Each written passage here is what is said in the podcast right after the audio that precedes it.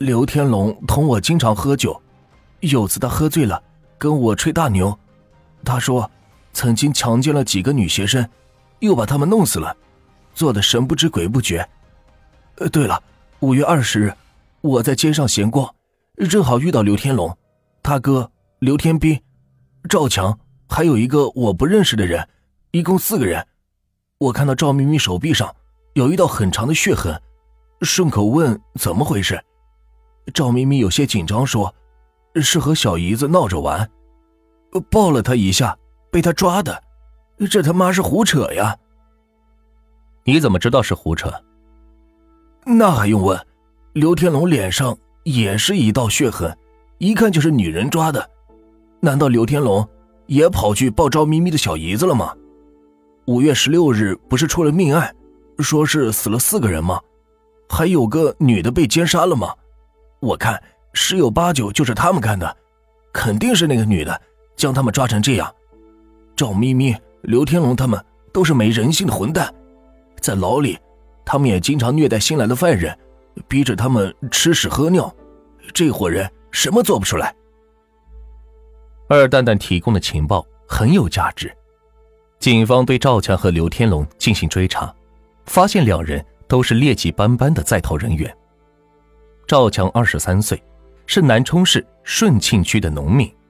这人有过多次盗窃的前科，还被发现过有吸毒的经历。而刘天龙二十二岁，他和二十五岁的哥哥刘天兵都是高坪区茅草坪村的农民。兄弟两人曾经去成都打工，因好吃懒做，没有手艺，他们混不下去了，回到老家以盗窃为生。兄弟两人多次被拘留劳教。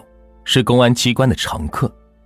根据公安局记录，二蛋蛋不认识的这第四个人，很可能就是南充市顺庆区无业游民廖雄，三十多岁，也是有毒瘾的盗窃惯犯。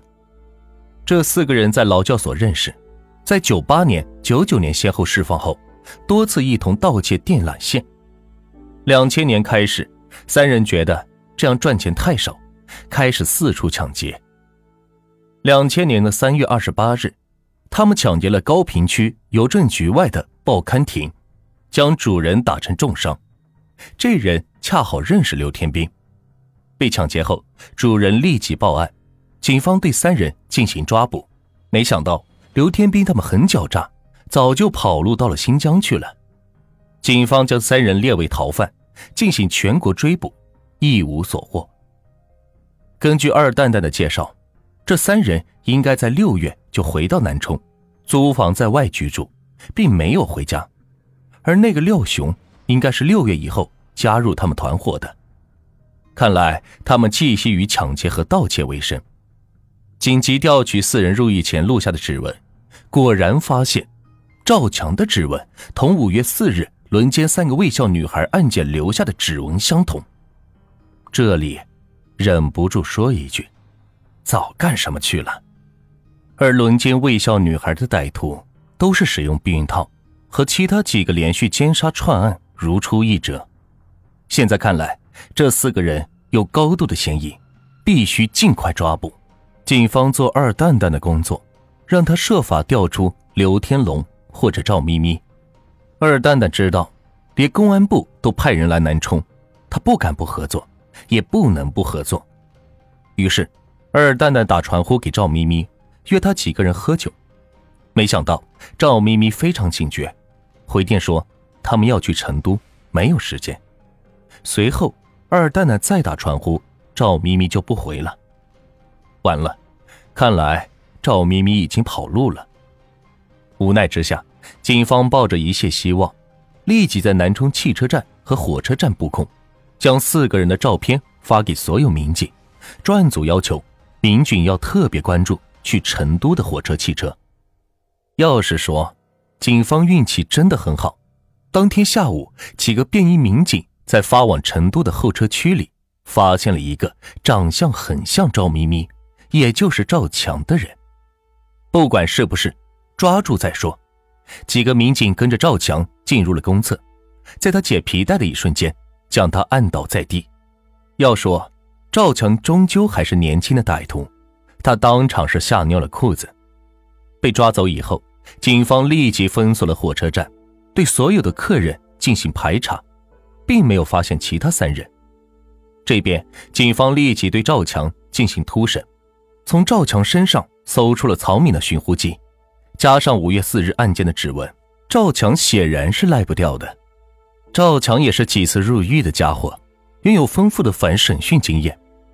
被捕后，他避实就虚，只承认了抢劫过曹敏和五月四日伙同刘家兄弟轮奸了卫校女生，不承认杀过人。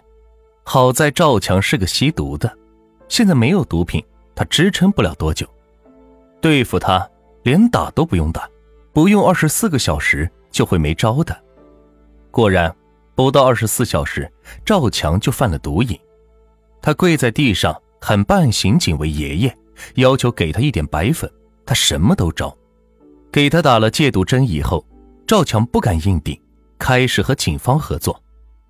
赵强承认，这一系列案件都是他们做的。除了警方掌握了几个案子以外，赵强他们还杀了好几个人。赵强说：“我是吸毒的，从一九九九年释放当天就复吸了。我为了筹集毒资，伙同刘天斌、刘天龙兄弟一起盗窃电缆线，然后送到高坪区两个废品收购站销赃。废品收购站明知道是赃物，仍然是照收不误。到了两千年。”我的毒瘾越来越大，靠盗窃电缆线已经很难购买到足够毒品。同时，刘家兄弟也觉得这样小打小闹没意思。我们三个人里面，刘天斌岁数最大，就成为头头。在刘天兵建议下，我们三人开始持刀拦路抢劫。你们做了多少抢劫案？有个七八起吧，抢了不少钱，但很快就翻船了。两千年。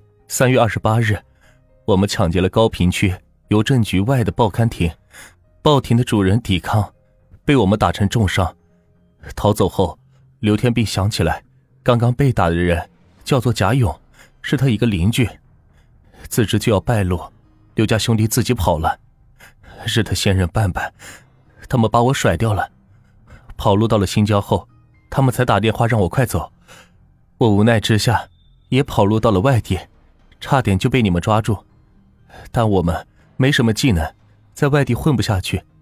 三个月后，我们三个人先后回到南充市，又混在了一起。他们都把你甩掉了，你还和他们一起混？没办法呀，我是吸毒的，一天没钱都不行。偷盗抢劫这种事，一个人都做不了，只能和他们一起干。回到南充后，我们不敢回家。就租住了民房居住，继续以抢劫、偷盗为生。因为抢劫人手不足，刘天斌让我再去找一个人入伙，我就将吸毒同伙三十岁的廖雄拉入伙，形成了四个人团伙。没想到刘天斌对廖雄不满意，认为他胆小怕事，又有高度近视，不太适合作案。这是抢劫案件，二三个人做不了。刘天斌最后默认了廖雄入伙。没多久，我们就杀人了。你们杀的是什么人？一个女娃子，估计有个十三四岁吧。十月五日的深夜，我和刘天龙背着盗窃的电缆线走夜路，在高坪区茅草坪的田埂上，我们无意中撞到了一个女娃子，离家出走的农村小孩。